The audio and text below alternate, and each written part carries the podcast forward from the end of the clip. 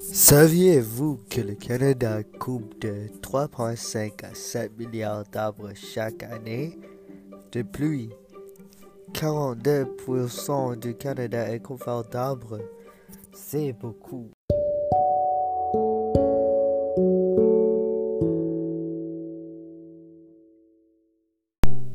Si vous voulez en savoir plus, restez à l'affût. Eh bien, bon retour à l'Encopédie canadienne. Ici Hans Mieux de Toronto, Ontario. Aujourd'hui, le 13 mai 2019, nous allons parler de l'industrie du bois d'œuvre. Vous vous demandez probablement pourquoi l'industrie du bois d'œuvre est-elle importante. Eh bien, vous verrez, c'est en fait très intéressant et bien, ça s'applique à des différentes personnes. Je suis né et j'ai grandi au Québec. Toute ma vie, j'habitais dans une espèce avec beaucoup d'arbres. Chaque jour, je me réveillais de mon lit en entendant le bruit de différentes variétés d'animaux. La plupart d'entre eux vivaient dans les arbres. Ils me fascinaient parce que qu'un arbre serait la maison de nombreux animaux. C'est ainsi que j'ai commencé à étudier le bois. Pendant de nombreuses années, j'ai étudié la croissance de la planète, son environnement, les nutriments dont elle a besoin, etc.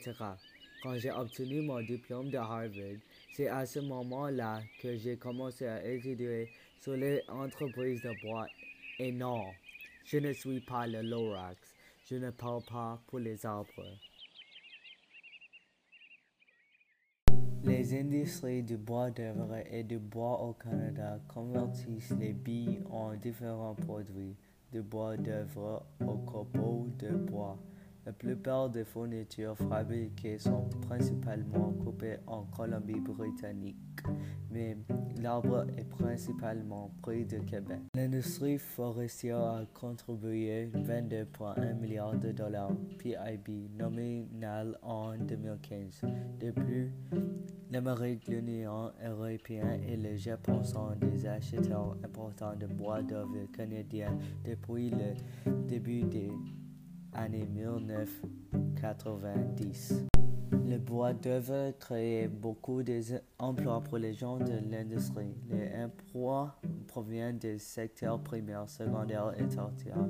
Voici comment le travail est fait. Quand les arbres ont atteint une taille appropriée, ils sont coupés et transportés dans une série où ils sont coupés en différentes tailles de bois. Le transport, c'est aussi un des travaux de bois. Après avoir transporté, il y a des étapes pour les bois d'œuvre. Chaque étape a des différentes personnes qui travaillent. numéro 1, tête de scie, 2, bordure, 3, découpe, 4, traits de bois brut, 5, autocollant, 6, séchage, 7, rabotage, 8, classement.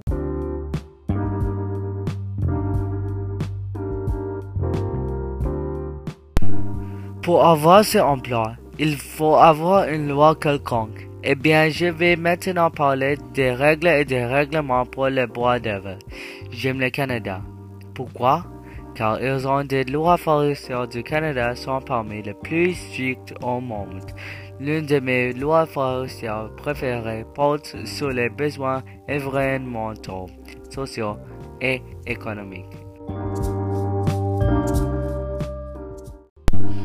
Il réglemente la protection de la faune. Il veille à ce que les forêts repoussent et il exige que les intérêts autochtones soient pris en considération et respectés. Il y a des forêts qui appartiennent au gouvernement fédéral. Ils ne représentent qu'une petite partie de terres forestières du Canada. Des exemples de lois fédérales qui pourraient s'appliquer sont les lois sur les forêts les règlements sur le bois, la loi sur les Indiens, la, loi sur la gestion des terres des Premières Nations et la loi sur les parcs nationaux. C'est pourquoi j'aime le Canada.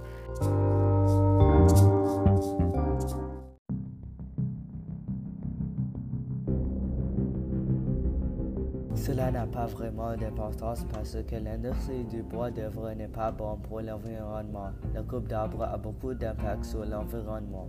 Lorsque vous abattez des arbres, cela affecte le sol, l'eau, le climat et les écosystèmes dont ils font partie. Comment posez-vous la question? Eh bien, quand on coupe un arbre, cela libère le CO2 qui a été stocké. Lorsqu'il coupe des arbres, il affecte également la biodiversité. Selon le National Geographic, 80% des êtres vivants du monde entier vivent dans les forêts. Lorsque nous abattons des arbres, cela détruit l'écosystème pour les êtres vivants. Ces espèces peuvent être perdues ou disparaître très facilement dans la nature.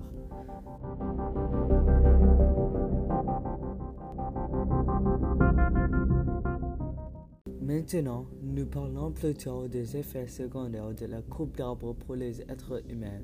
L'exposition à la poussière de bois tout en abattant des arbres peut avoir un impact énorme sur la santé humaine. En fait, le CCHST a déjà préparé des préoccupations en matière de santé pour les travailleurs du bois. Certains effets sur la santé peut être absolument grave. L'exposition à des quantités excessives de poussière de bois peut irriter les yeux, le nez et la gorge.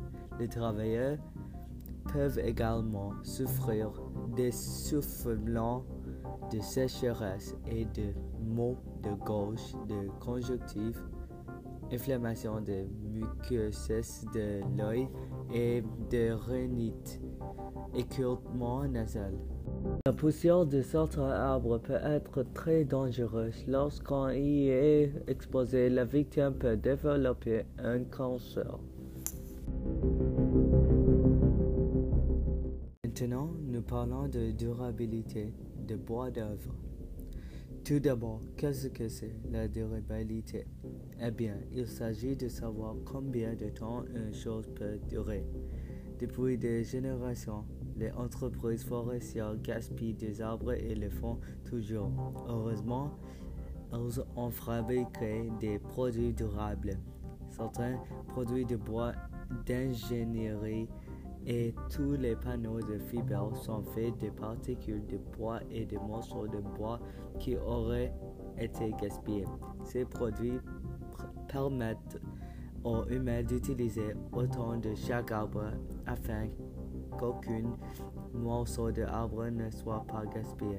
Malheureusement, les êtres humains abattent beaucoup plus d'arbres que prévu.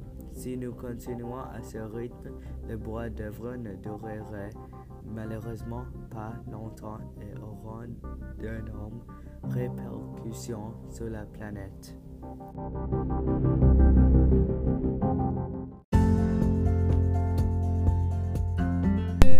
Finalement, nous pouvons aider la Terre en achetant des faux assemblés de chambres en bois. Planter plus d'arbres et aider régulièrement la planète.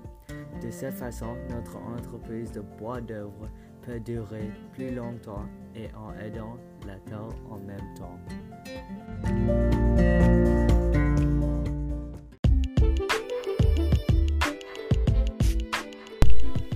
Merci d'avoir écouté mon podcast en espérant que vous avez appris quelque chose.